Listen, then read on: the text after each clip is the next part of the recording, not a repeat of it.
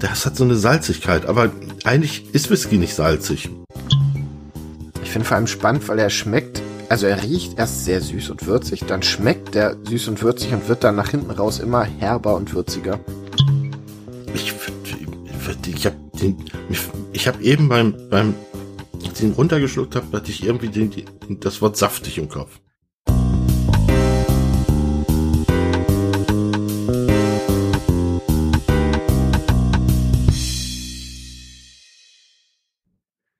Hallo und herzlich willkommen zu einer neuen Folge Whisky Podcast mit mir Kai und dem dänischen Sonnenschein Stefan.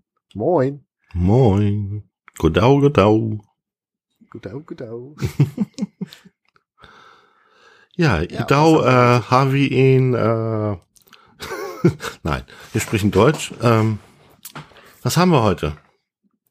Glen Scotia 15 Jahre, ein Campbelltown Whisky. Sonst irgendwas Spannendes zu dem zu erzählen? Ähm, tatsächlich weiß ich nichts über die Brennerei. Außer, dass die okay. jetzt irgendwann kürzlich mal verkauft wurde und dass die Whiskys relativ teuer sind seitdem. Ich ja, meine. kriegt man gar nicht mehr. Ich meine, dass ähm, Glen Scotia mit Loch Lomond irgendwie verbandelt ist. Loch Lomond ist, äh, ist ein See, ein großes Loch in Schottland, in den Highlands. Und das ist witzig, denn kennst du Tintin Comics, also Tim und Struppi? Ja. Der Captain Klar. Haddock, der trinkt immer Loch Lomond äh, Whisky. Daher kenne ich das. Hm? Ähm, tatsächlich habe ich noch nie einen Loch Lomond getrunken, der mir besonders gut geschmeckt hat, also herausragend gut geschmeckt hat. Ähm, was ich von diesem Glen Scotia nicht behaupten kann, weil der schmeckt mir ganz ausgezeichnet.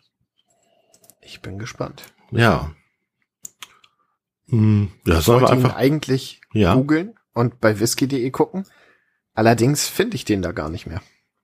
Nee, ich glaube, der ist gerade äh, nicht verfügbar, aber der kommt sicher wieder, bin ich sicher. Das heißt, die Preisfrage kann ich heute leider nicht beantworten. Nee, ich habe den, äh, ich habe den in Dänemark gekauft und ich habe so um die 40 Euro dafür bezahlt, um und bei. Okay. Kann auch knapp 50 gewesen sein, will ich mich jetzt nicht festlegen. Und der ist gefärbt Leider. Hat 46 äh, Prozente. Und wenn du jetzt ja. mal dran riechst. Dann rieche ich. Eine schöne, süß, süßliche, fruchtige, süßliche, würzige Frucht. Note. Mhm. Oh, und Pfirsich. Mhm. Der riecht, oh krass, der riecht richtig, richtig stark nach Pfirsich. Ja, also so krass finde ich den jetzt nicht, den Pfirsich, aber finde ich tatsächlich auch. Keinerlei Bananenaromen. Nein, bisher nicht. Also ähm, riecht jetzt auch nicht wie Pfirsichsaft, aber dafür ein Whisky finde ich das schon äh, doll. Ja, also sehr fruchtig. So ich finde, das sind sehr, ja, das ist tatsächlich sowas wie so Pfirsichpflaume, so, aber frisch, nicht getrocknet. Mhm. Also es sind keine dunklen Früchte. Nee. Aber dafür eine schöne Vanille und Karamell. Note, also Karamell kann ich jetzt gar nicht so sehr sagen, aber eine Vanillenote ist auf jeden Fall. Und zwar eine ja. recht starke. Und ich habe ich habe da irgendeine Frucht, die ich nicht zuordnen kann. Das geht so ein bisschen in Richtung exotische Früchte, irgendwie vielleicht so Papaya oder oder oder Maracuja oder so. Hätte jetzt glaube ich eher sowas wie Birne oder so gesagt. Okay. Oder Apfel? Nee. Nee.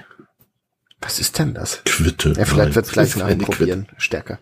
Ähm, keine Quitte. Ist, nein, ich wüsste gar nicht, wie die riechen. Ähm, das ist ja auch so eine Art Zitrusfrucht. Egal. Ähm, die, das ist übrigens ein, kein Sherryfass dabei. Ich dachte am Anfang, dass wir, da wäre ein Sherryfass dabei. Ist aber eine reine Bourbon-Fassreifung. Und ist null rauchig Geruch. Ja, ja, kein Rauch. Ich würde sagen, wir probieren mal, ja? Jo. Prost.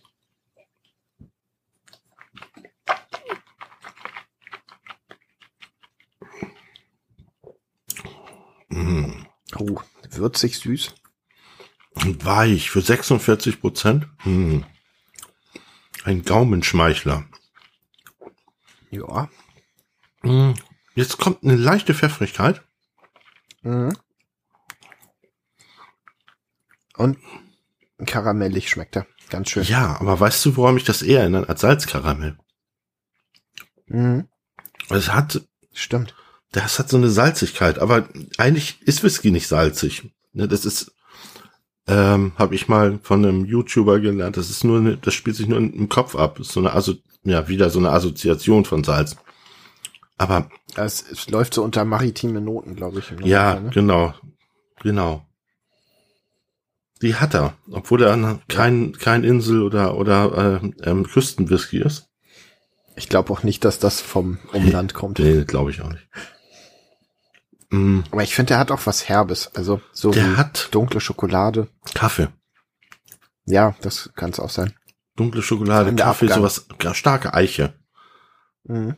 Interessant, ne? Weil es ja, na gut, 15 Jahre im Bourbonfass, vielleicht nicht First Fill, da können dann schon ein paar Tannine drin sein.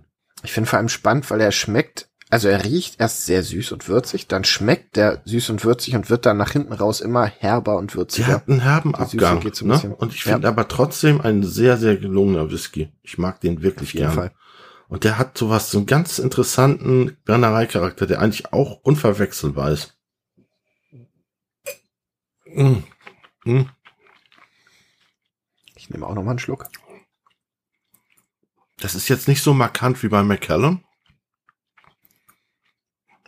Aber da ist irgendwas, was ich nicht einordnen kann. Das, glaube ich, muss der Brennereicharakter sein.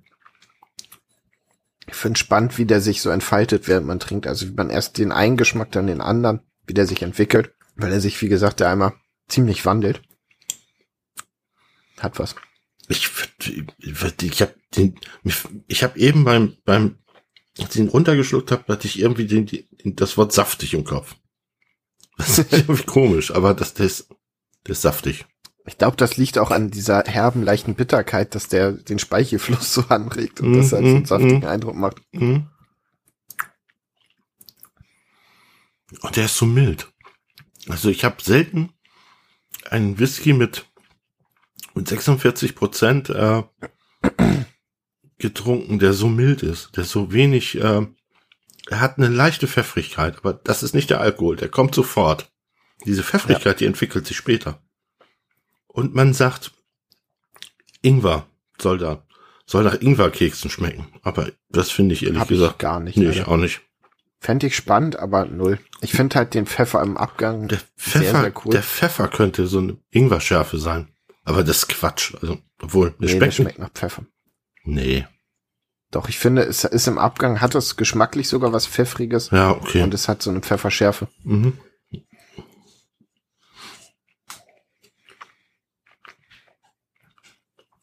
Auf jeden Fall ein spannender Whisky. Finde ich auch. Sehr spannend. Ich habe so das dumpfe Gefühl, wir haben heute eine sehr, sehr kurze Folge.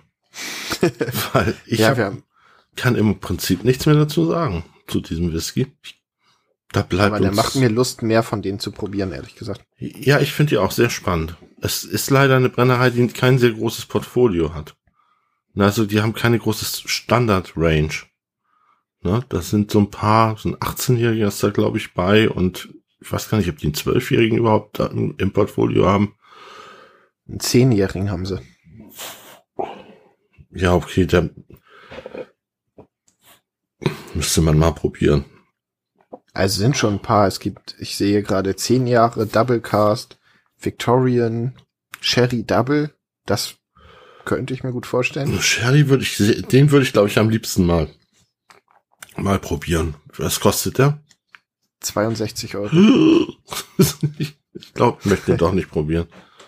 Ach, probieren auf jeden Fall. Ja, aber- probieren, aber ich muss die Flaschen ja immer kaufen. Ja, also ich würde den gerne probieren. Ja, sehr schön. Sehr schön.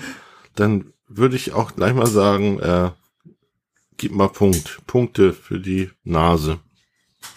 Hm, Dann würde ich ihm sieben geben. Da Moment nochmal. Hm? Ja, der hat eine sehr interessante. Aber ich gebe ihm auch eine 7. Geschmack? Ich meine, wenn wir sagen, fünf ist, fünf ist Mittelmaß, dann sieben. Ja, ich hätte fast sieben, siebeneinhalb. Für eine acht reicht's mir nicht. Aber lass uns bei Nee. sieben bleiben. Äh, Geschmack? Hm. Ah, schwierig. Ich probiere noch mal. Hm. Ah, Ich schwanke zwischen sieben und acht. Aber ich glaube, es bleibt eine sieben. Ich finde, dass der fast eine acht verdient hat, weil der so interessant ist. Weißt du, weil der sich so auffächert, wie du schon sagtest, ne? Dann kommt hier noch was, dann kommt Ja. da noch eine. Das ist so ein bisschen eine kleine Reise, finde ich. Also ich gebe dem eine acht. Und ja, weil wir Geschmack und Abgang ja nicht separat machen, gebe ich auch acht. Und Preis-Leistung, sag ich mal, auch eine sieben. Es kommt drauf an, was er gekostet hat. Ne? Ja, so um die 50 Euro. Und- um die 50 Euro. Mhm, ja. Hm. Weißt du was, dann gehe ich einfach mal mit. Ja, was ist ein jetzt heute mal. 15-Jähriger, ne? Der, die liegen da normalerweise. Für einen 15-Jährigen ist es fast, fast ein bisschen besser, oder?